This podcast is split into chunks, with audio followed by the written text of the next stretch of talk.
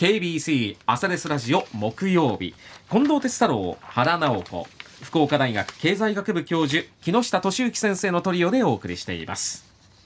ではこの時間はコメンテーターの皆さんにニュースを深掘りしていただきます。木下先生今朝どんな話題でしょうはい、えーと、先週の続きなんですがあの先週はふるさと納税のお話をいたしまして、はい。えー、昨年のふるさと納税がですね9600億円に近、えー、54億円か、うん、でその中で寄付の多かった47都道府県のランキングでいうと、えー、福岡県が第2位に入っていて、はいはい。で2位 3, 3位が宮崎4位が鹿児島5位が佐賀とですね九州各県頑張ってますよっていうお話をいたしましたけども、はい、今日は福岡市を中心にしてですね、えーまあ、要するに福岡市がふるさと納税全然ダメじゃないかともっと頑張れというお話。福岡市はいまいちなんですか、えー、いまいちどころかうんこれだけいい返礼品があるのに、うんいい返礼品候補があるのに、何でもって稼げないんだろうということとですね、お金稼いでる都城市どんなにいい使い道を、えー、使い方をしているかっていうようなお話を、えー、してまいります。はい、はい、えーと、まず福岡県内の状況なんですけども、うん、うんこれいずれ自分のブログで書かないといけないんですけど、えーと第1位がですね飯塚市。あの 2, 2年前が65億円だったんですが去年はついに90億円に達しましてですね。はい素晴らしいんですよね。すごいですね。ねででもですね、えー、2, 2位が新宮町なんですけど、うん、ここは2年前が大体40億円ぐらいでうん、で去年は53億円、うん、で人口を考えるとここ人口 2, 2万人ぐらいなので。多分人口あたりで見ると新宮が一番頑張ってんじゃないかな。あでも福知もそうか福知も6,000人ぐらいだから第3位が福知町なんですけど去年が42億円とか、ね、すごい。頑張ってるわけですよ。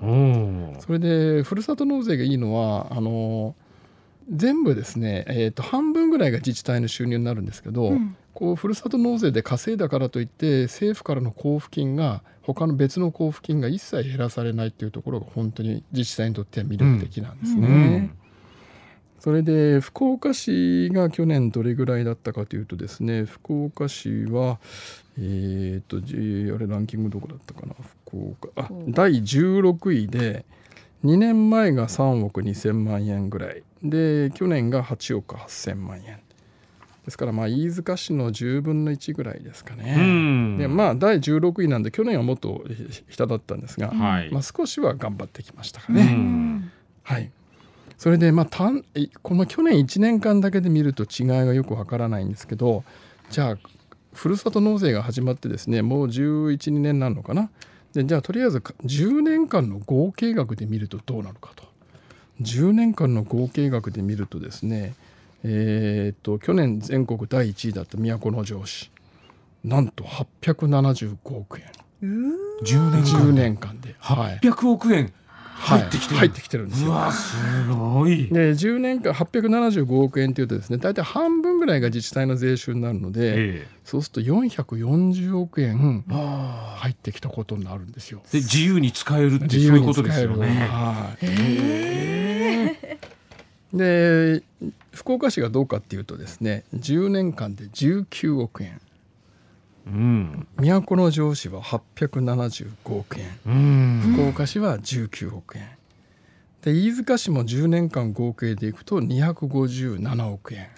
福岡市は19億円。何がやってるんでしょうかねまあ、都市のポテンシャルを考えると。ポテンシャルを考えると、うん、まあ、少ないですもんね、数字はね。でまあ去年ぐらいか一昨年ぐらいからようやくあの市議会でももっとちゃんとやれっていう追及を受けてですね、はい、えー、やり始めたんですけども、うん、それでだいぶ返礼品の額も増えてきたし、まあ、頑張り始めたところなんですけどもやっぱり累計ではもうこんなに差がついてしまったんですが。うんでじゃあ都城市がですね稼いだお金で何に使ってるかっていうともともとですねきっかけは都城市のきっかけはですねあの今の池田市長っていう方がですね、えー、着任されてから、まあ、7年8年なのかな、えー、から、まあ、池田市長がものすごい引っ張って頑張ってらっしゃるんですけどもともとはですね地元の産品が売れるんだったら市役所は別に儲からなくていいんじゃないかっていうことで始められてるんですよ。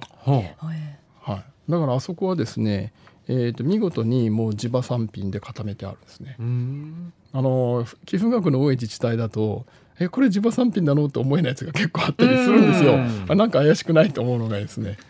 でここはもう見事なもんで焼酎と肉とはで固めてますね。まあ、あのゴルフクラブの製造工場もあるんでゴルフクラブも売ってるんですけど、あーそういうのもあるんですね。はい、あのーここはですね保育料が、えー第一子から完全無料。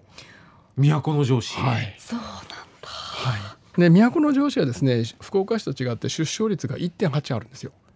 あ、一点八あるんですか？はいわあ、高い。あの出生率は2.07ないと人口が維持できないんですが都城市は出生率が1.8なのでうんだから結婚促進対策をこの町はやる必要がないんですね。うんそれで結婚した方に対して手厚い補助をするとうんいうことでがもう非常に戦略的でして、うん第一子から完全無料しかも所得制限なし。福岡市はですね所得の高い人たちは年間大体100万円近い保育料を払わないといけないはずなんですよね。でそれと比べるとかなり、えーでまあもちろんあの中学生までの医療費は無料なんですけども、えー、と妊婦さんの健康診断も完全無料。うん。で今度ですねついにそのふるさと納税で稼いだお金で、うん。えー移住促進をするということになりまして、おうえー、1世帯あたりで500万円の補助をすると。ええ。え？はい、移り住んだら500万円いただけるんですか？はい、いただけるという。あら。まあ、それだけあの人口を増やそうということで、気合が入ってるわけですね。あやっぱもうなんかうんいい循環というか。いい循環ですよね。ねえはい。でこれあのお隣の佐賀県の上峰町もそうでして、えーやっぱりあそこもですねふるさと納税で稼いだお金で、んあの保育所を増設してですねもう早い時期に待機児童はなくなりましたし、まあ、あのお子さん1人に対してですね1ヶ月5,000円のお稽古券をずいぶん前から配ったりして、うん。でもちろんあの医療費も無料だっていうのはそうなんですけど、ん。それで周りの町からやっぱり若い人たちが移り住むようになってきてて、うん。まあ、じりじりと人口が増え始めてるんですね。はあ、それは素敵な使い方ですね。で、まあ、あの都城市に話戻しますと,、うんえーっと天神のですね地下街歩いていただくと都城市の広告宣伝結構多いんですよ。あのデジタル、えーディスプレイがあるじゃないですか。はいはい。あれで都城の肉とか焼酎ってやってるんですね。でああえて知名度を高めて、うんそして本当に美味しい肉や焼酎は都城市に来て味わってくださいというミートツーリズムっていうのをやってるんですよ。だかほらすごく戦略的にあそこは組み立ててあるんですね。うなるほど。ただ単にあのふるさと納税で稼いでよかったっていうんではないです。うんあの都城市に来ていただいてお金使ってもらって、うんえーで子育て支援をするというですね、でしかもはい。移住者もどんどん寄せましょうみたいなというね。ことをやってるわけですね。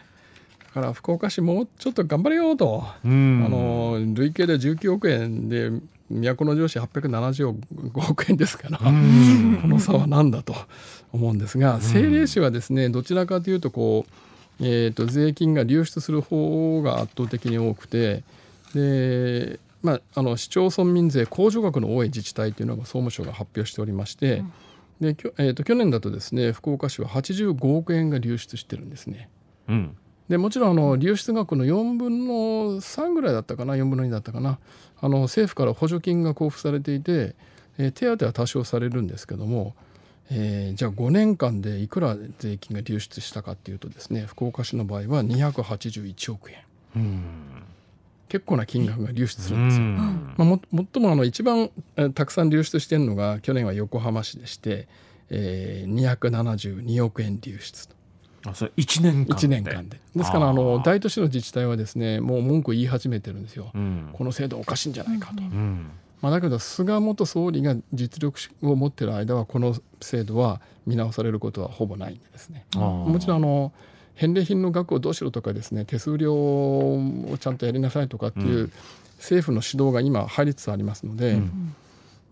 まあやるんだったら今年はあのの分は早めがいいですね。うん。ね番組の冒頭でもねお話がありましたが、はい、それで今ですねあの頑張ってるところは富裕層の奪い合いっていう状態になってましてでいろんなふるさと納税サイトがですねうちはたくさんあのふお金持ってる方のリスト持ってますよって言って、うん。えー自治体に売り込んできたりするんですね。ははい。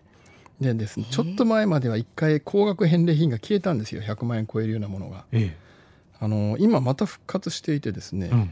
例えばあの上峰町ですとフランスベッドの工場があるので、うん。300万円寄付すると100万円の高級フランスベッドがいただけるえ。それから京都市が打ち出しているのは、えー JTB のふるさと納税旅行クーポン券寄付額500万円で150万円分使える旅行券。で福岡市もですねついに似たようなことを始めまして、あえークルーズ船のやつがあってですねこれ9月何日だったかな、えー、と寄付額128万円でそのうちの大体3分の1ぐらいのクルーズ船の、まあえーチケットがいただけると。うん。復活してきてるんですね。はでまあ、これからあの、まあ、今真夏ですけど秋になっておせちの季節になりますのあで,、うん。でこれは京都市がですね、えー今自治あの政令市の中では去年95億円ということで一番稼いでるんですが、これはコロナの最中にですね京都の料亭が全く売り上げが立たなかったので、うん。もう京都市役所必死になってですねおせち料理をふるさと納税の返礼品に入れて料亭を助けたんですよ。それで京都市はあのふるさと納税の返礼品の中でおせち料理のラインナップがめちゃくちゃ充実しています。えあちょっと取りたいですもんね京都はあ、のおせち、もう有名な料亭の作られたおせちがつらったのなんです。はい。魅力的ですねやっぱその土地土地の。はい。うん。でも本当は皆さん自分の出身のところにやるのが筋ではないかなと思うんですけど、そうですね,、まあね。ふるさとですからね、うんコンテンツさんもじゃあおじか島で。いや本当に。ちょっとねサイトも見たら、うんうん。まあまあなんか魅力的まあ、なものお時間はもあるので、ね肉美味しいですから。ね。はい。ちょっとそろそろはい。チャレンジしてみようかなっていうふうに思ったりもすはいるんですけというれども、ことでした。ありがとうございありがとうございました